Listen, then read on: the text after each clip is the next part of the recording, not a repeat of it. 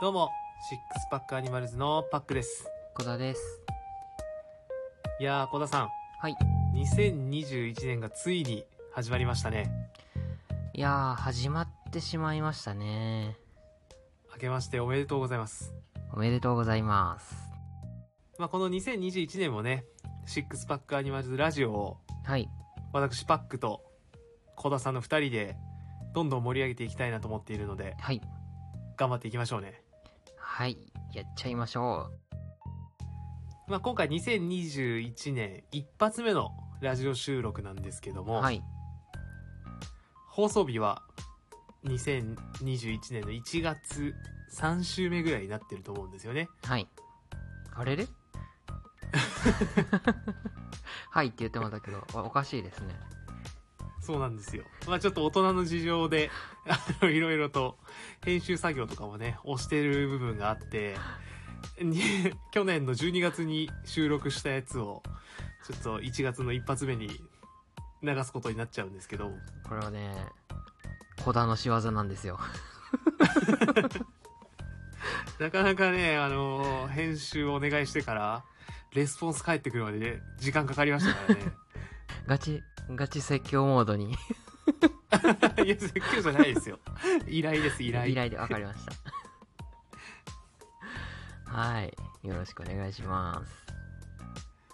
で早速なんですけど、まあ、この一発目の2021年一発目の収録テーマが、はい。まあ、雑談トークにしようかなと思ってるんですよねはい。中休みというのもまあはい。そうですねいつもこう健康をテーマにしてるお話をしてるんですけど、はい。まあ、そればっかりじゃなくて、うんうんうん。まあ、私パックであったり小田さんがどんな人間なのかっていうのも知ってもらうっていうのも重要なのかなと思ってて、はい。まあ、一体どんな人間がねこのラジオを作ってるのか、まあ、そういったところをちょっとき皆さんに知ってもらえたらなと思ってはい。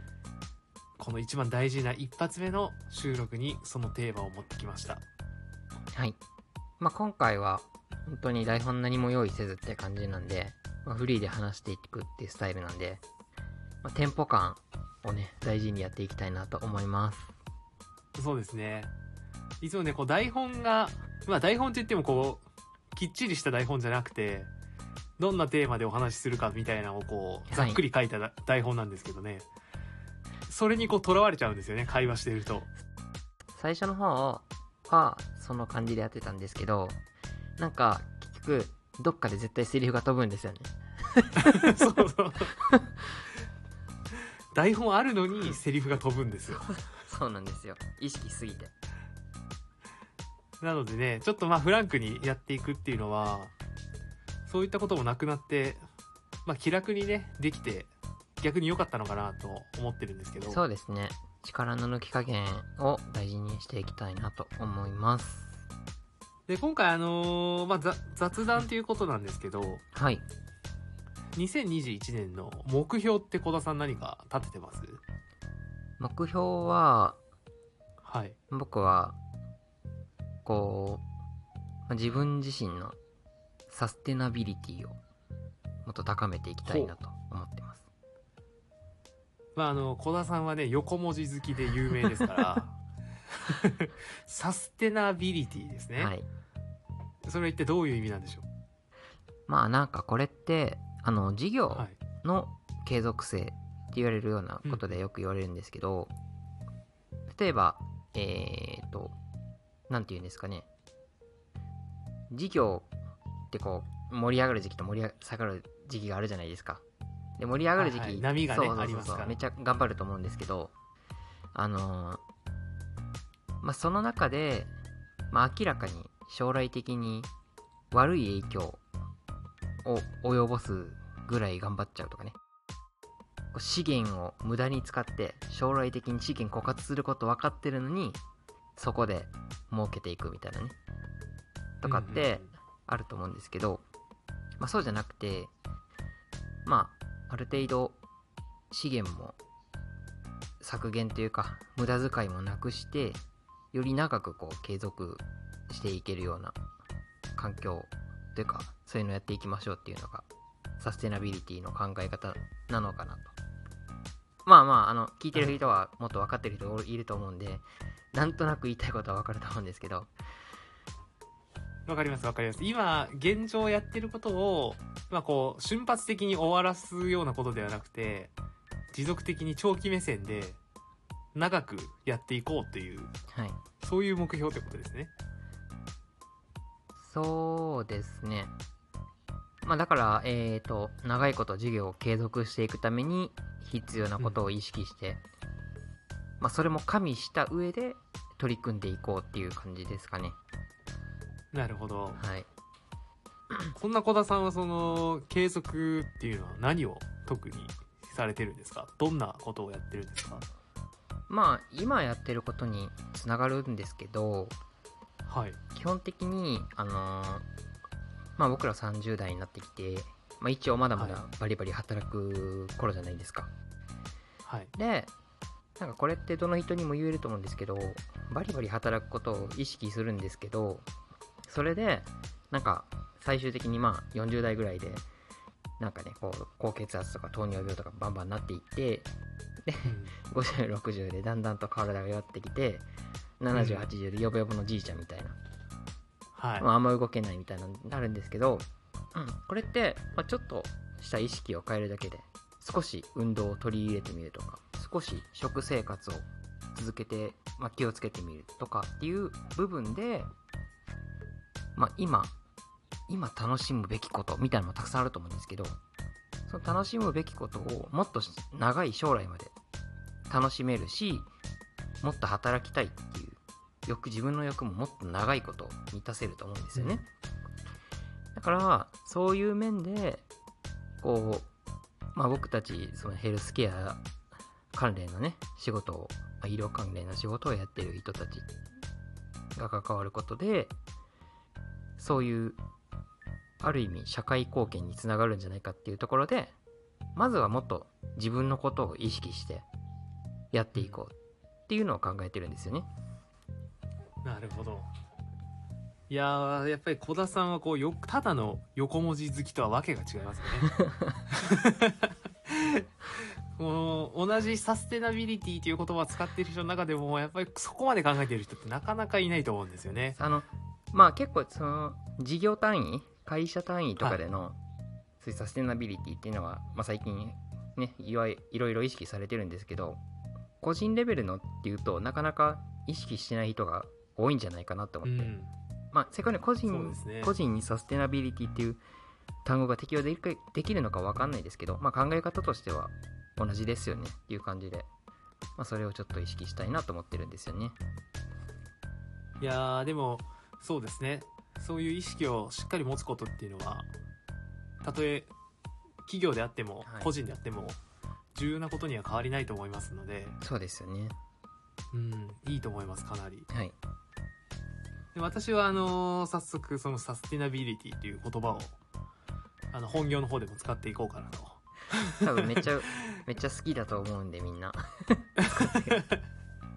ちょっとねこうお客さんと喋ってる時にちょっとサステナビリティを大事にしていきたいですよねみたいなことを。多分 言っていねこうかなと思ってます、どうなんですかね。多分こう果たしてこう一社員が使うような言葉なのかはちょっと分かんないんですけど。まあう受けますよね多分ね、はい。なこうなんとなくこう雰囲気が怪しい時にあのなんとなく使ってみる言葉として、はい。自分の頭の中に入れておきます。乗り切ってみてください緊急の時に。は。い。相手もこの、あな、なんだ、サステナビリティっていうところでこう畳みかける感じでね、こう追求されないように。入れ込んでいきたいなと思います。でもやっぱりこう健康面を意識するっていうのははい。大事ですよね。そうですね。で、2021年あの、まあ私パックもですね、はい。かなり健康を気にしていこうかなと思っておりまして、うんまあ今まで健康を気にしてなかったのかと言われるとそうでもないんですけど、はい。ちょっとその、運動という面では、はい。基本的に筋トレしかしてこなかったんですけど、ああはい。スポーツをやっていこうかなと思ってまして、なるほど、まあ、いわゆるなんでしょう有酸素運動の比率を増やすみたいな感じですかね。スポーツを通して。そうですね。うん。まあ、あの、筋トレのリズムっていうのは、これまで通り変えないんですけど、はい。間にスポーツを入れていこうかなと思ってまして、はい。ズバリその、やりたいスポーツが今あるんですよ。何やるんですか？ソフトテニスです。あーねなんかパクさん昔やってたんでしたっけ？ソフトテニス。公式？そう、いや、あの、中学校時代にはい。ソフトテニス部に所属してたんですよね。はい。で、万年、あの下手くそだったので、はい。大会とかに出てもですね、常に予選落ちというか、あ。一回も勝ったことがないという。ベンチを温めてたメンバー。いや、あのスタメンで出てはいたんですよ。あなるほど。あすごいですね。っていうのも、あのはい。ソフトテニスって、二人組のペアでやるスポーツなんですけど、はい。普通のテニスはね、シングルとかあるんですけどねうんうんうんう、ん。ソフトテニスは二人組なんですよ。はいで、部員が8人しかいなかったんですよね。なるほど で、必然的にこう4組しかできないわけですよ。なるほどペアも。はいだから全員がね、こう試合には出れるんですよね。はい でも、そんなチームですから、やっぱりその、チーム内での競争力っていうのがすごいなくて、はいもうのほほーんとしたチームでやってたんですよ。だから大会に出ても全然勝てないんですよね。勝とうとする意欲がなかったね。エンジョイ勢ですね。エンジョイ勢でした、完全に。なので、まあでもその頃のはい。ソフトテニスって結構こう楽しかったい記憶がね、残ってて、うーん。ありますよね。公式とか、公式テニスもかなり楽しいんですけど、はい。ソフトテニスの方がこう柔らかくできるかなと思ってて、そうですよね。まあ僕テニスはやったことないから分かんないんですけどまあでもイメージ的にはそんな感じがありますね、なので今年はちょっとソフトテニスを始めてみようかなとはい。思ってます。いや確かにそうですよね。趣味っていうかまあストレス解消にもなるし運動運動のね種類もこうバリエーションが増やせるしっていう意味で重要だと思うしうん。あとそのまあ趣味を生活の中に取り入れるっていうのがまあより僕らにとっては重要なのかなっていうのは一つ思ってるところでうん。っていうのもまあこうやってこう健康情報みたいなのを発信してるんですけどはい。まあ、情報自体のね、その、精度というか、連度というか、そういうのはもっと高めるべきだと思うんですけど、うん。まあ、ただ、ぶっちゃけ発信するだけじゃ、まあ、例えば、それを、こう、実際の生活の中に取り入れる部分っていうところにおいては、多分多くの人にとっては、こう、机上の空論になってしまうと思うんですよね。いや、そのできないよ、みたいな。けど、まあ、僕らがそうやって、趣味もやりつつ、でかつ取り入れることってこんなにたくさんあるんだよみたいなことを提示できれば、もっとそれは価値のある情報になるし、っていうのはうん。すごく思ってて、まあそういうのも、まあ僕もね、もともと音楽趣味にしてるんで、まあもうちょっとね、そういうのもやっていきたいな、またやっていきたいな、みたいなのは思ってますね。うん。やっぱ小田さん、真面目ですね。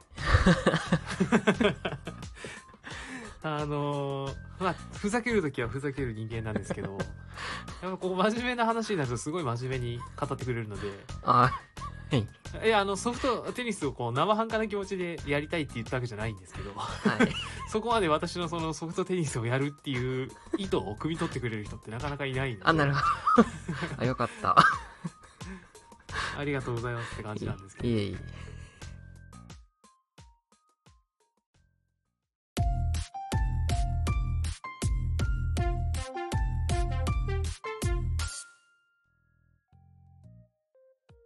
では、あのちょっと小田さんの真面目なところが見れたところで、はい。ちょっと今日今回の企画を一つ掘り込んでみようかなと思うんですけど、それは聞いてなかったですね。はい。なんでしょう題。して、はい。おすすめなんですけど、これどうですか？ななんかタイトル違くないですか？そうちょっとねタイトル忘れちゃったんですよ はい。というわけではい思い出せない方は、一個前の回を聞いてくださいね。あの申し訳ないですタイトルを忘れてしまいましたはい。まあそんな感じの、まあ、おすすめをねこう、お互いにし合っていきましょうというところで、はい。前回からちょっと始めてる企画なんですけど、はい。まあ、今回お二人二人ともこう題材を用意してこなかったじゃないですか、はい。私からちょっと小田さんにはい。ぜひプレゼンしてほしいなっていうものがあるんですよ なるほど。無茶ぶりなんですけどはい。でもこれは多分小田さんならできるんですよ小田さんはそういうことに関してはかなり能力が高い人だと私は思ってるのではい。期待してるんですけどえ、何ですか？おすすめの YouTuber? おすすめの YouTuber ですか？いやあのおすすめの YouTuber いいです 小田さんのおすすめの YouTuber はちょっともう興味がないのであなるほど。世界観がねちょっと違いますからあのはい以前に小田さんがうーん。少しだけ私におすすめしてくれてたものなんですけど、はい。あの肺活量を上げるためのはい。機械ってあるじゃないですかあの吸う機械みたいなああ、はいはいはいはいはい。ストロングブレスみたいなやつパワーブリーズですね。あ全然違いましたねはい。パワーブリーズでした、はい。そのパワーブリーズの良さっていうのをちょっと私にアピールしてほしいんですよああ、なるほど。最近ちょっと肺活量を鍛えたいなと思ってて、はい。でちょっとペットボトルを口に加えて吸ったりとかしてみてはいるんですけど、はい。その姿がすごい自分の中でもちょっと滑稽に見えててあなんか恥ずかしくてですねでそんなことを思ってる時にあ以前小田さんがなんかはい肺活量を上げるためのトレーニングで使ってる器具があるっていうのをお話ししてたのをちょっと思い出しましてあ、はい。ちょっと買ってみようかなと思ってるんですよなるほど。そそれはどういう、え、まず、どういう目的で、何ですか、肺活量を増やしたいっていうのは。あのー私ヒヒートをヒートトレーニングを、はい。まあ2日に1回ぐらいやうんやり続けてるんですけど。なかなかですね慣れないんですよねあまあ、ヒートってこうほとんど終わった後もほとんど死にかけになるぐらい疲れる運動なんですけあ、ど、はい。ずっとそれをですねあの同じ回数しかできないんですよなるほど。で成長を感じれないんですよねうんうんうん。でそれでどうやったら成長できるかなってこう調べてみたらはい。やっぱ体力が向上してないというか肺活量がはい。弱すぎてこう息切れをすぐに起こしてしまってるああ。じゃないかっていう説が出てきましてはい。まあ仮説なんですけどはい。で肺活量を上げることによってそのヒートの回数を増やせるんじゃないかなって今思ってるんですよなるほど。でそこでちょっとその肺活量を上げるための機会をぜひ小田さんにパワーブリーズのアピールをしてほしいんですよねわかりました。任せてください。やはりあのこんな無茶ぶりでも小田さんならできると思ってました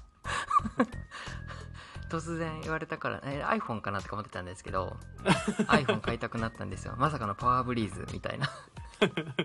いや iPhone は持ってるんで大丈夫です。いや、あとあの、新しいの買いたくなったんかなみたいな。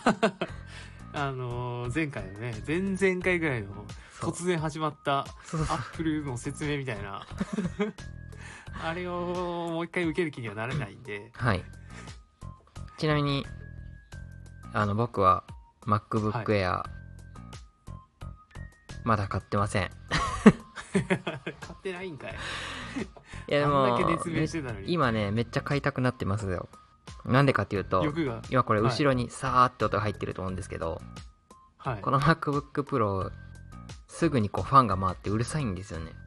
それが、こうラジオの音に乗っちゃってあんまり良くないなって思っててあそこラジオのために MacBook Air にファンレスの MacBook Air に買い替えたいぐらいのうんもうそうするとこのラジオのクオリティをどんどんどんどん高めていかないとなダメですよね。この中身を。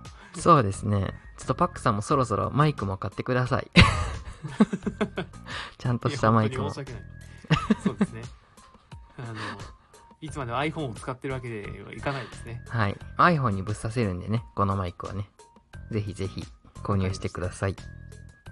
はい。というわけでパワーブリーズですね。はい。まあ、そもそも、パワーブリーズって何なんだって話なんですけど、まあ、よく、心配機能、心配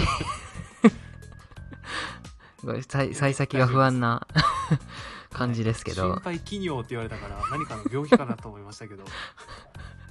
ね、なんか尿が濁ってそうな感じですけど、行きましょう。ここでつまずいてるわけにはいかません、そうですね。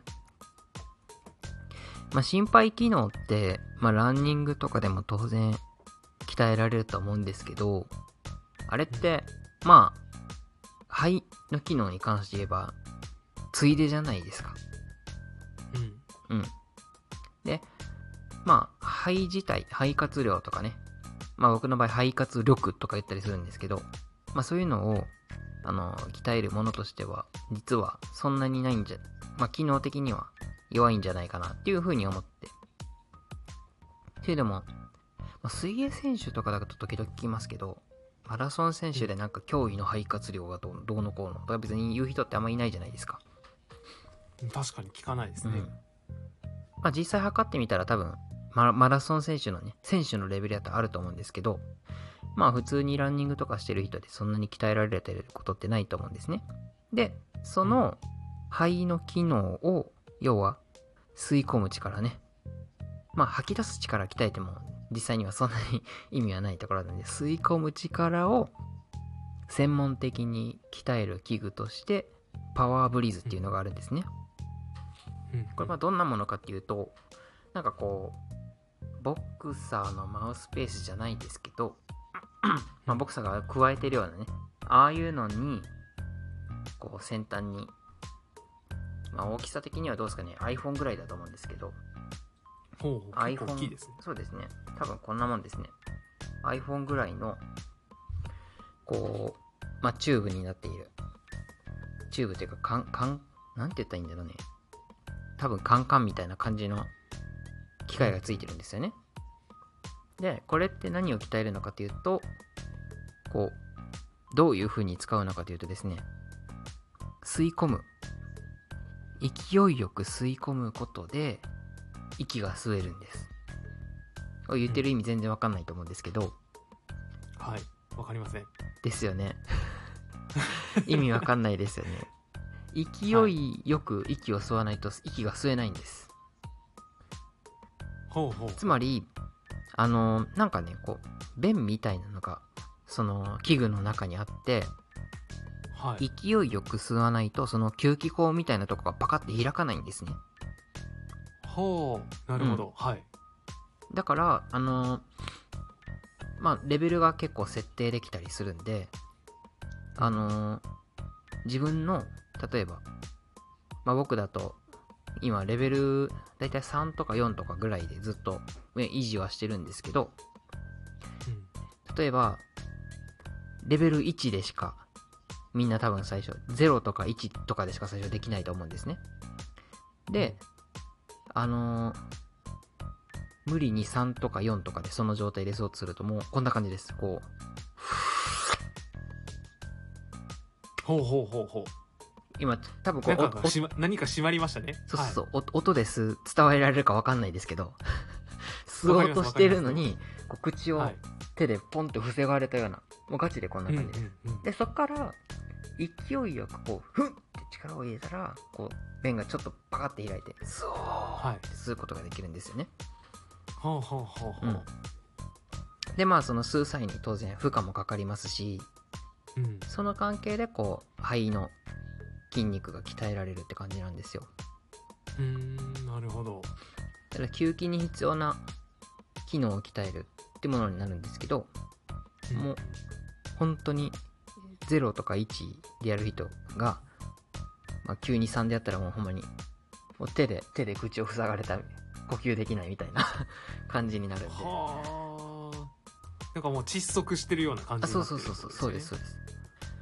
だからでまあ大体1回につきエクササイズ1回のエクササイズにつき30回ぐらいするんですするんで大体2分とかで終わるんですよ。12分ぐらい。うんうん。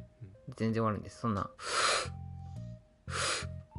っていう感じで吸っていくんでね。うんうんうんで少しずつレベルを上げていくことでその負荷を増していきながら徐々に徐々に肺を鍛えていくみたいな練習器具なんですけどまあ大体2分12分のエクササイズを1日2回やることでまあまあ機能がちょうどいい感じに向上していくんですよね。うんうん。これ僕、まあ、今はほんまにもう割とまったりやってるんで3とか4とかで、まあ、今朝もやったんですけどはい。やってるような状況なんですけど2年ぐらい前にマラソン大会に出たんですよね。その前はもうめっちゃ普通めっちゃずっとやってて多分6とか7まあレベルが10まであるんですけど6とか7とかの状態でやっていくんでややれるような状況になってでマラソン大会自体は初めてやだったんですけど本番の時息切れするっていうことがなかったですね。はあ。そんなレベルですか？息切れする前に足がやられるんですよ。なるほど。そう。肺活量じゃなくてそう。足がやられカルの方がついててこない。そうなんです。足がやられて走れないみたいな。はあ。疲れてないのにみたいなまあ、つまりああの実際の運動においては1秒間に1回の呼吸でねその走どんどん速く走れば走るほどこのはっはっっていうのがなんか速くなっていくじゃないですか、まあはい一般的に。うんで速くなると当然息を酸素を欲してるがゆえ速くなるんですけど1回の呼吸ってすごく浅くなると思うんですよね。なりますね。うん。このパワーブリーズでしっかりと鍛えていくことでうん。その、まあ、早くはなると思うんですけど1回の呼吸の間に吸える酸素の量が圧倒的に増えるんでは圧倒的に増えますしこう吸ってるっていう感覚がすごく軽く感じるのでうん。器具の重いトレーニングを普段やってるおかげでね。だからうん。なんかこう肺が疲れるっていう感じがかなり軽減されて、まあ、そこがボトルネックになってできなかった今まで踏み込めなかったトレーニングっていうのがさらに一歩上の段階にこう踏み込むようなことができるんですよね。あへえなるほど。でまあ値段的には、まあ、僕が買った時は多分まあ6000円とかで買えたんですけど今、まあ、ひょっとしたら多分9000円とかでななるかもしれないですけど全然いいですしまあ今3年ぐらい使ってますけど壊れるとかも全くないですからうん別に月額にしたらそんな数数百円とかもう100円とかしないレベルになってくると思うんであの全然経済性もありますしいいですよね。で、まあ、さっきパックさんがペットボトルでねコンはいはい。トレーニングされてるって言ってましたけどあれってどうどういうやつですか？なんかこうペットとペットボトルの先に袋かいやいやあのーもうペットボトルの口のところをあ。を普通に口に加えてああペコペコさせる。ペコペコさせる。ああなるほどなそるほど。れだけのトレーニングなるほどなるほど。でまあそれ代用代替案としてよく提示されるんですけど僕的にすごく気になるのが衛生面ですよね。ああ気になりますね。ぶっちゃけ。うん、うん。まあ、このパワーブリーズも当然洗わないといけないんですけどめちゃめちゃ簡単に分解できますし、そんなん10秒とかで分解してガチャってやってジャジャジャって洗ってぐらいのレベルの話なんでであと、まあ、週に12回とかであのジア塩素酸でねあの瓶漬けにしてやったらもうかなり菌の繁殖というか、まあ、殺菌効果も殺菌もしっかりできますしうん。メンテナンスっていう面でも非常に楽なんですよね。ん。だからエースやっぱこう肺に入れる空気ってすごい大事なものだと思うのでまあ 菌だらけのね空気を入れたらちょっとそもそも体調悪くなりそうだなってことで僕はあんま 大代替的な手段手段っていうのはおすすめしないんで、まあ、ぜひぜひうん。そういうので鍛えたいって方にはこれ買ってほしいなって思う商品です。はあこれはちょっといい話を聞きましたね。でまあこれ買う上で、まあ、僕がその殺菌としておすすめしたいのがはい。これね。殺菌のおすすめまで。はい。あそうなんですよ。えっとねミルトン。ミルトンのチャイルドプルーフ。チャイルドプルーフってやつなんですけど。はい。えこれなんでこれがなんでいいのかっていうと、まあ、普通ってその、まあ、ハイターとかでも別にいいと思うんですけどあのあれって量調節しないといけないじゃないですか。うん。めっちゃめんどくないですか。これってまあ言ったらあのあれですよ。ジェルボールみたいな。はいはいはい錠剤が中に入ってて。入れるだけ。そうそう、うん。入れポトッと入れるだけやから何も考えずに、まあ、適量の水であれば別にそのままポタッと入れたらそれで終わりの話なんでめちゃめちゃ楽なんですよね。へで多分ミルトンって哺乳瓶の消毒に使うものなのかなって勝手に思ってたんですけど。はいまあでも別にその専用じゃないってことですよね。同じような感じですよね。結局その、うん。これもジア塩素酸のなんだかったかな？なんか成分名書いたんですけどえ実質これジア塩素酸だよねみたいな感じだったので別にこれでいいよねみたいな感じで僕僕勝手に使ってるんですけど。まあほぼ、まあ、僕僕らみたいにその消毒とかの多少知識があればえ別に問題なくねみたいな成分が入ってたので 確かにね。その成分が一緒だよねみたいな。そう。うんうん。そうなんですよ。別に変な匂いがするわけでもなし、そんな感じでめちゃめちゃ楽にメンテナンスもできるし続けるのも簡単なんで、めちゃめちゃおすすめです。なるほど。ありがとうございます。はい。どうでしたか？パクさんこいやのこれは解体度何点ですか？解体度9点です。1点1点あ1点どこ1点やろうな。いやいやもうほぼ10に近い9点ですね。なるほど。うん。ただその、まあ、実際多分買っちゃうと思うんですよ自分的には、あはいはいはい。まあ、今のプレゼンを聞いて、はい。まあ、かなり欲しいなと思ってるのが率直な気持ちなんですけど、はい。実際あのその1点分のところに値するところがはい。小田さんの日常生活でなんかその変わったことってあります？マラソンで確かに疲れにくいっていうのはすごいいいなと思ったんですけど、はい。日常生活のレベルで変化することってあるのかなって思ってて駅まで走っても息切れしない。9点です。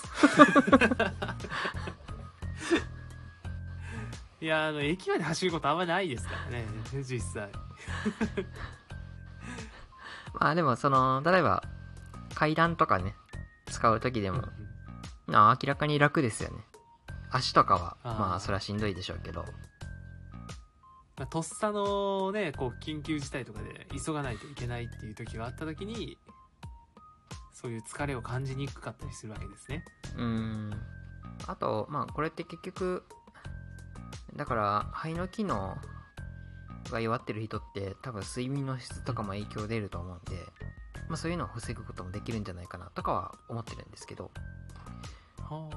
実際なんかこれ確かね医療器具みたいな感じだったと思うんですよね。最初のその出始めへえそうなんでの時は、まあ、今はアスリート用とかねあるんですけどなんだなんだったかな？ちょっと覚えてないんですけど。わかりました。はい。ななんかのその治療向けみたいもな。ともとはそういう肺活量が下がってきた人の治療用に使われる医療器具的な位置づけで。そうですね。まあそのあそうですね。やっぱり日常の息切れ息苦しさを減らしっていうところをうん。多分目的に使われたみたいな感じだったみたそいうですすね。まあ、日常生活でのその体感っていうのはもう実際自分で使ってみて体感するのが一番かもしれないので、はい。まあ、今回は10点ということでやったーありがとうございます。ありがとうございます はい。ぜひ、あの、私は購入してみたいなと思います。まあもしちなみにこれ買われる場合あのはい。みさっきレベルが10まであるって言ってたんですけどその他に赤青緑っていうのが売っててもし買われるんだったら赤を買ってください赤。パワーブリーズプラスっていうのですねこれですね。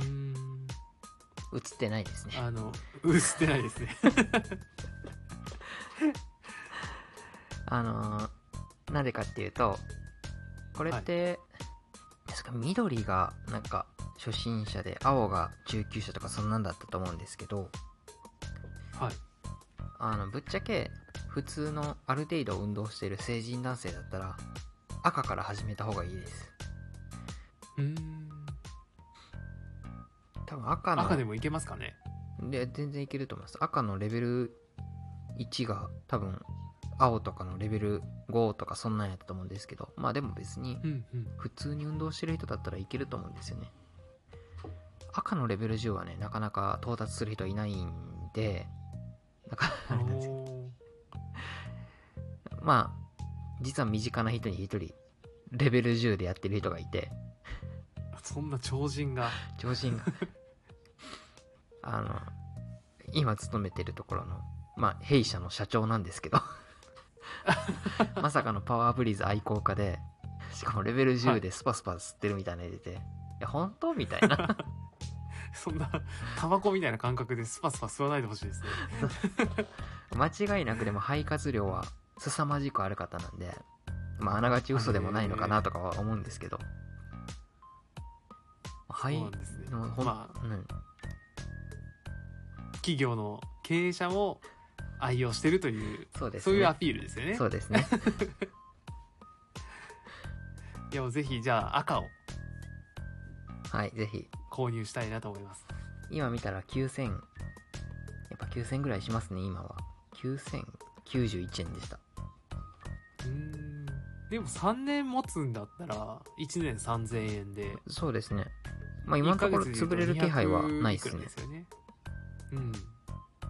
長持ちもするんだったら、これは買いですね。はい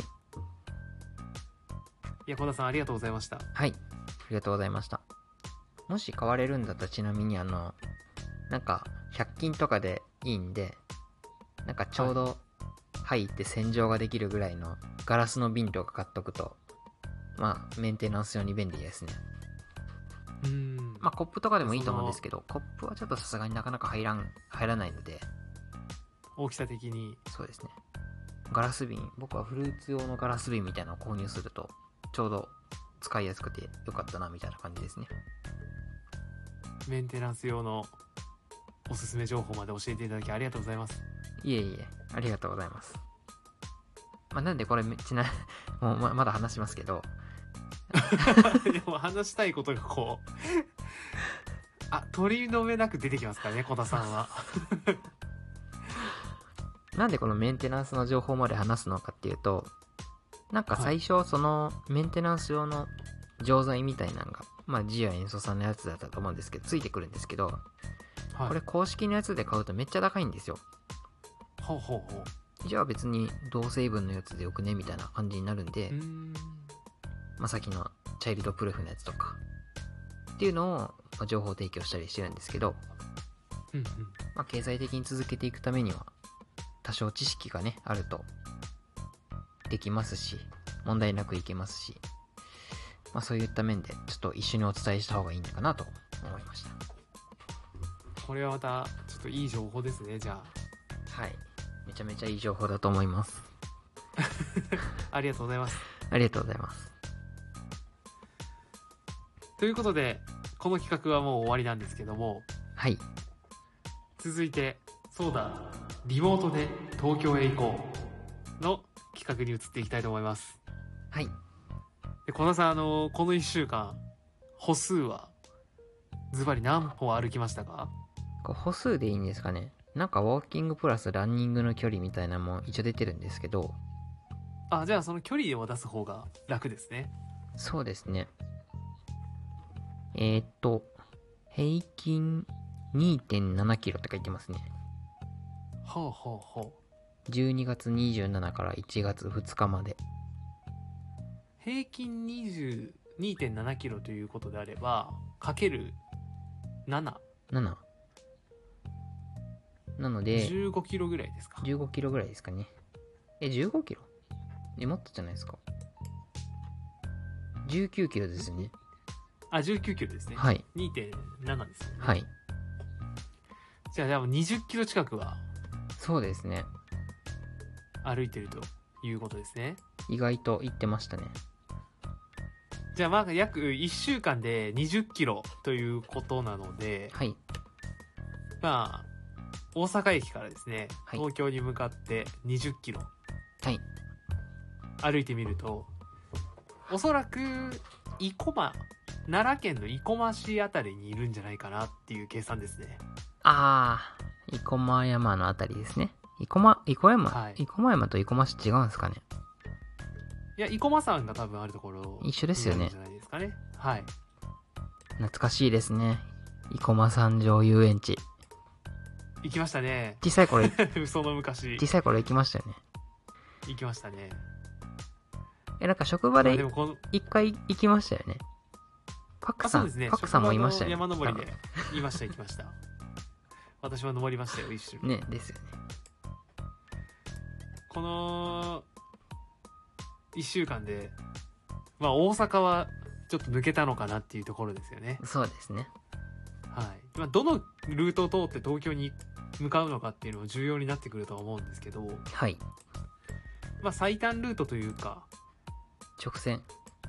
うん、できるだけこう太平洋側を沿う形ではい行。けたらなと思ってるので、わかりました。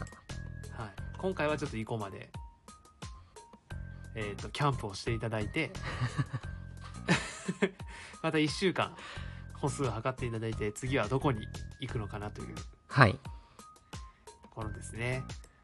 ですね。まあ、おそらくこのペースで行くと、うーん、伊賀には次の週には行けてないぐらいじゃないですかね。そうですね。で、まあよく考えてみると、まあ、さっき、はい僕平均、平均が2.7キロってなってたんですけど、はいこ。れ年末年始挟んでの2.7キロだから、実際もうちょっと行くよなって感じなんですよね。なるほど。はい。まあ、ちょっとね、2021年、早速、コロナのはい。感染拡大がかなり懸念されている中、げ外出がね、しにくい状況がちょっと続くんじゃないかなっていうことも予想されますけど、はい。まあ、小田さん的には、まあ、大丈夫だろうというところなんですかね。いや、ジムのトレッドミルで稼ぎます。稼ぎましょう。ということで、はい。えーそうだ、リモートで東京へ行こうが以上になります。はい。ありがとうございました。また来週もお楽しみに。